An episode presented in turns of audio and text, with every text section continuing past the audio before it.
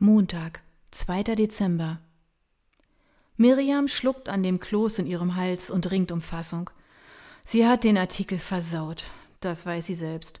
Trotzdem donnern unbarmherzig Patrizias Worte auf sie nieder wie erbsengroße Hagelkörner begleitet vom lieblichen Gesang des Kinderchores, der zuckersüß in den Ohren klebt, wie der karamellisierte Sirup des kandierten Apfels, in den die kleine Lina beißt, schiebt sich Familie W. durch die Massen Glühwein trinkender und Bratwurst ätzender Striezelmarktbesucher.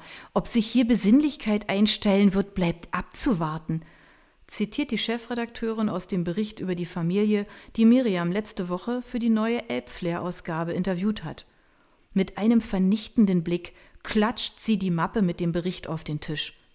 Miriam spürt den Windzug im Gesicht wie eine Ohrfeige und zuckt zusammen. Ihre Oberlippe beginnt unmerklich zu zittern. Na toll, jetzt denken Sie auch noch, ich habe nicht mehr alle Tassen im Schrank. Als wäre es nicht genug, dass das missglückte Ergebnis ihrer Arbeit gerade vor aller Augen auseinandergenommen wird. Miriam lockert ihr Tuch, weil ihre Hände nicht wissen, wohin und weil es ihr zu eng am Hals wird. War etwas Komisches in deinem Kaffee? Das kann doch nicht dein Ernst sein, Miriam. Patricia wirkt fassungslos. Henrik Schwarzbach grinst selbstgefällig. In dem Bemühen, das Zittern ihrer Oberlippe in den Griff zu bekommen und dabei keine noch seltsameren Grimassen zu schneiden, setzt Miriam zu einer Antwort an schließt den Mund aber wieder, als Patricia erbarmungslos fortfährt.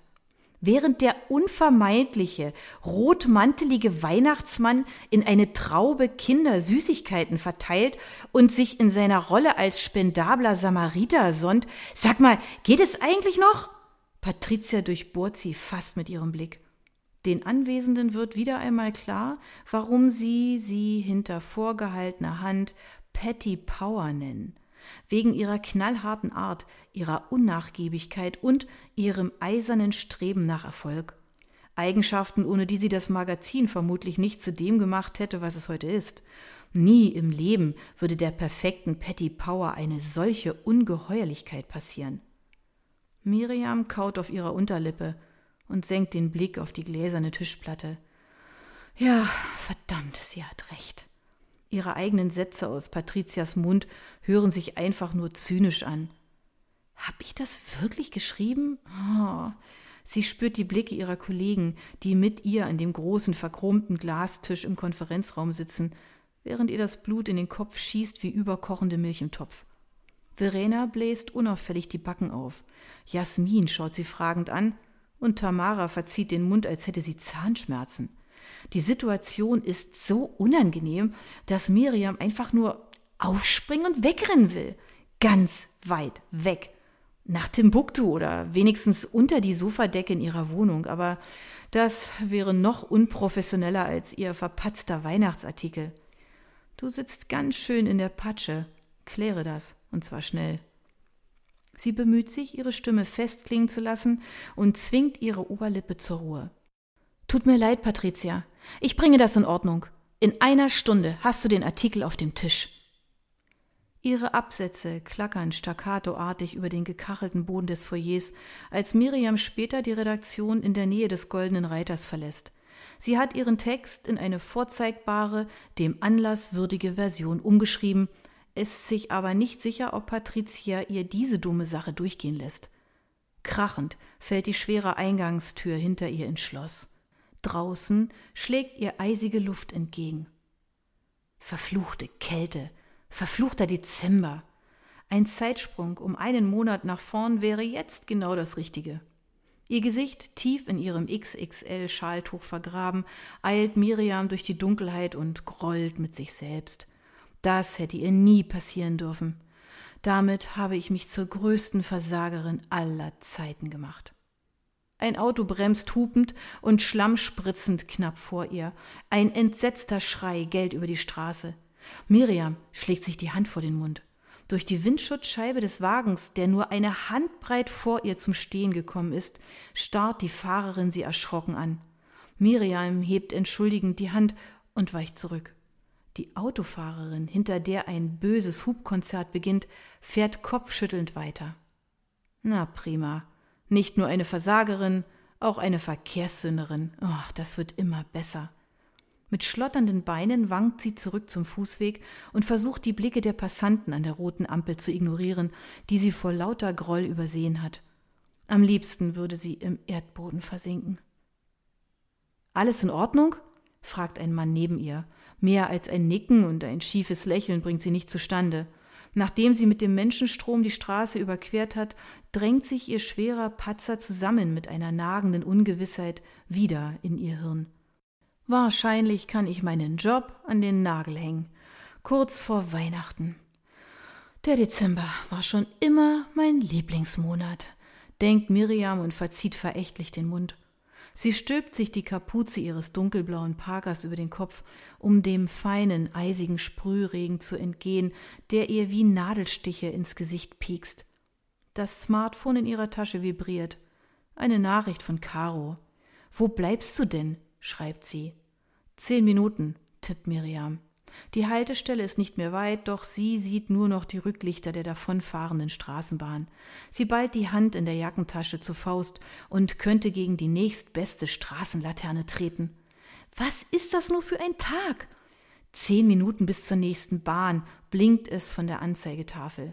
Ach, da kann sie auch zu Fuß gehen. Im festlich geschmückten Dresden wimmelt es von Menschen, die den weihnachtlichen Trubel in vollen Zügen genießen und zielstrebig in die Innenstadt strömen. Anstatt sich in das Chaos zu stürzen, würde Miriam lieber schnurstracks nach Hause stiefeln und sich mit der Decke aufs Sofa zu ihren beiden Katzen kuscheln. Aber das geht nicht, weil Caro wie verabredet bei ihrem Lieblingsspanier wartet. Außerdem freut sich Miriam schon lange auf den Abend mit ihrer besten Freundin bei Tapas und Wein. Sie schlängelt sich vorbei an händchenhaltenden Pärchen mit Strickmützen im Partnerlook und älteren Damen mit Hut. Es riecht nach gebrannten Mandeln und an den Straßenlaternen prangen hell leuchtende Weihnachtssterne, als müssten sie explizit darauf hinweisen, dass wirklich niemand das nahende Fest der Liebe vergisst. Miriam sieht über all diese Dinge seit vielen Jahren geflissentlich hinweg, weil es in ihren Augen unnötig ist. Würde sie diesen unsäglichen Weihnachtskram an sich heranlassen, kämen die Schatten ihrer Vergangenheit hervor wie gefährliche Dämonen, die sich an ihre Fersen heften, wie es jahrelang der Fall war. Aber das ist lange her. Abgehakt und vergessen bis zum letzten Freitag, als sie mit der netten Familie Wilhelm anlässlich der Eröffnung des Dresdner Striezelmarktes ein Interview führen musste. Da war ein Schmerz in ihr aufgeflammt, den sie schon sehr, sehr lange nicht mehr gespürt hatte und von dem sie dachte, er würde überhaupt nicht mehr existieren. Anfangs war es ihr noch gelungen, die hervorbrechenden Erinnerungen im Zaum zu halten, doch die Visionen waren stärker. Und dann passierte etwas, was ihr noch nie zuvor im Job passiert war. Ihre Gefühle und der alte Schmerz beeinflussten sie derart, dass sie als Reporterin versagte. Ihr Bericht für die Weihnachtsausgabe war völlig daneben, und noch dazu hatte sie damit für jede Menge zusätzlichen redaktionellen Stress gesorgt, den niemand am Ende des Jahres brauchte. Lächerlich, peinlich, unnötig. Hupende Autofahrer drängeln sich durch die verstopften Straßen vorbei an Reisebussen, die ihre von überall anreisenden Insassen in die Innenstadt zum Weihnachtsmarkt bringen. Miriam schüttelt sich kurz, als könnte sie damit ihre Gedanken abwerfen. Autsch! entfährt es ihr, als eine Frau ihr mit dem Kinderwagen von hinten in die Beine fährt und ihr einen Blick zuwirft, als wäre es eine Frechheit, sich in der Umlaufbahn eines Kinderwagens fortzubewegen.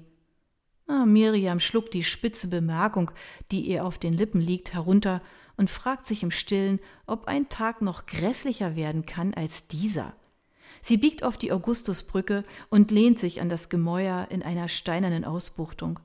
Hinter ihren Schläfen beginnt es zu pochen. Kopfschmerzen, oh, auch das noch. Gegenüber auf der anderen Elbseite ragt die Sandsteinkuppel der Frauenkirche anmutig in den dunklen Abendhimmel. Schnell tippt sie eine Nachricht an Caro. Bahn war weg, lass mir noch was übrig, freu mich. Sie hastet im Sturmschritt über die Brücke, biegt links auf das Terrassenufer und folgt ein Stück der Elbe unterhalb der Brühlschen Terrasse. Sie haben ihr Ziel fast erreicht, murmelt sie an der Durchführung zur Münzgasse. Doch in der engen, von Restaurants und Kneipen gesäumten Gasse ist das Menschengewühl so dicht wie ein engmaschig gestrickter Schal. Haben die alle kein Zuhause? denkt sie, während sie sich auf den Weg in Richtung Neumarkt bahnt. Sie schlängelt sich durch bummelnde, hastende oder mitten im Weg stehende Leute vorbei an Buden mit Glühwein, Waffeln und Herrenhutersternen. Beim Spanier angekommen, entdeckt sie Caro winkend an einem Tisch am Fenster. Miriam lächelt, zum ersten Mal seit Stunden. Die beiden Frauen umarmen sich herzlich. Miriam sinkt schnaufend auf den Stuhl. Entschuldige die Verspätung. Ich dachte schon, du lässt mich an meinem seltenen kinderfreien Abend hier alleine rumsitzen, sagt Caro. Du siehst völlig fertig aus. Was ist passiert? Miriam nickt. Genau so fühle ich mich. Sie nimmt ihre feuerrote beschlagene Brille ab, grinst schief und legt den Zeigefinger überlegend ans Kinn. Was passiert ist? Hm, womit fange ich da am besten an? Mit dem Dezember vielleicht? Dem alljährlichen Weihnachtsausbruch? Menschenmassen und Müttern, die mit den Kinderwagen in die Fersen rammen? Oder Patty Power? Sie seufzt. Dieser Montag ist schrecklich. Wo ist der Rotwein? Caro legt ihre Hand auf Miriams, eine Geste so tröstlich wie goldener Honig. Ach, irgendwie wirst du den Dezember schon überstehen, Miri. Das hast du bisher immer geschafft. Die beiden sind seit der siebenten Klasse eng befreundet, und Caro muss nicht nachfragen, woher die schlechte Laune ihrer Freundin rührt. Sie bestellen Tapas und Tempranillo und Miriam berichtet von dem Meeting und Patricia Fleming, der überaus erfolgsorientierten Chefredakteurin des Stadtmagazins, für das sie arbeitet. Oh, du hast die Ansprüche von Patty Power nicht erfüllt. Wie kannst du dich nur erdreisten? fragt Caro in gespielter Empörung und stupst sie in die Seite. Hast du etwa mal einen Tag nicht länger als zwölf Stunden gearbeitet? Ach, wenn es nur das wäre. Miriam verschränkt die Arme. Sie hat mir vor versammelter Mannschaft meinen Artikel sprichwörtlich um die Ohren gehauen und mich gefragt, was ich mir dabei gedacht hätte und wie um alles in der Welt ich darauf käme, dass sie so etwas jemals drucken könnte. Elbflair wäre schließlich ein seriöses Magazin und kein Satireblatt, als ob ich das nicht selbst wüsste. Sie legt stöhnend den Kopf in die Hand. Mein Bericht über die Vorzeigefamilie, die ich interviewt habe, ist völlig aus dem Ruder gelaufen. Ich weiß auch nicht, wie das passieren konnte. Diese Familie wirkte so harmonisch und perfekt, fast wie in einer kitschigen Sitcom. Sie schaut erst in das flackernde Kerzenlicht und dann zu Caro. Als wir an der Pyramide standen, sah ich auf einmal mich selbst als kleines Mädchen mit dicker Bommelmütze mit meinen Eltern auf dem Markt. Einen Moment später spürte ich sogar diese magische Vorfreude im Dezember. Miriam schüttelt den Kopf. Das alles hatte sich als Illusion entpuppt, wie sie Jahre später schmerzhaft begreifen musste. Eine Illusion, die klirrend zerbrach wie eine Schneekugel, die auf den Boden fällt und von der nur Scherben und der traurige Inhalt übrig blieben. Das Pochen hinter ihren Schläfen wird stärker. Sie sollte lieber keinen Rotwein trinken. Aber ach, das ist jetzt auch egal. Caro weiß, was Sache ist. Du hast dich von deinen Gefühlen leiten lassen. Das soll vorkommen, versucht sie zu trösten, obwohl ihr klar ist, dass das eine lahme Entschuldigung ist und für Miriam Chefredakteurin schon gar keine. Miriam schüttelt den Kopf. Nicht in meinem Beruf. Es ist ein einziges Desaster. Caro grinst vielsagend und zerrupft ein Stück Brot. Wie ich dich kenne, trieft dein Artikel vor Zynismus. Hätte das nicht ein Kollege übernehmen können? Dein Ressort ist doch ein ganz anderes. Miriam dreht den Stiel ihres Weinglases zwischen den Fingern. Ging nicht anders. Ich musste für Jasmin einspringen, weil ihre Kleine krank war, sagte sie. Ach, Caro, ich würde wirklich über so ziemlich alles schreiben, aber beim Thema Traumfamilie unterm Tannenbaum bin ich sowas von raus. Ihre Stimme klingt brüchig. Sie schluckt. Caro klopft mit der Hand auf den Tisch. Ich finde, es reicht mit den Schuldgefühlen. Mensch, Miri, mach dich bloß nicht verrückt. Niemand ist perfekt, auch Patty Power nicht. Die gibt es nur nicht zu. Miriam angelt grinsend nach einer Olive und sieht zu, wie Caro ein Stück Brot in den Aioli-Dip tunkt. Eher würde sie sich jedes ihrer feuerroten Haare einzeln herausreißen, als zuzugeben, dass sie nicht perfekt ist. Ihre Stimme wird leise. Aber so einfach ist es nicht. Das hätte mir nicht passieren dürfen. Nie. Patty Power hat recht. Ich kann froh sein, wenn sie mich nach dieser Aktion nicht feuert. Ich wäre nicht die Erste, die nach so einem Fauxpas ihre Sachen packen muss, glaub mir. Caro hebt die Schultern und sagt kauend, auch auf die Gefahren, dass ich mich wiederhole, Miri, aber nobody is perfect. Und jetzt guten Hunger. Mein Bauch knurrt wie eine Horde Bären. Ich bin heute nicht mal zum Essen gekommen. Im gleichen Moment gibt Miriams Magen ein rumorendes Grummeln von sich, und vor Lachen stößt sie beinahe ihr Weinglas um. Miriam zwingt ihre Gedanken weg von Patty Power und der Redaktion und fragt Count, wie geht es euch und den Kleinen? Ihre Freundin erwidert müde, aber glücklich lächelnd, ich bin froh, endlich mal wieder rauszukommen. Die Zwillinge verlangen mir alles ab. An manchen Tagen würde ich sie abends am liebsten Florian in die Arme drücken, mich einschließen und mir die Decke über die Ohren ziehen. Seit letzter Woche versuchen sie zu laufen und reißen alles mit sich, was ihnen in die Quere kommt. Sie verwandeln die Wohnung jeden Tag in ein Schlachtfeld.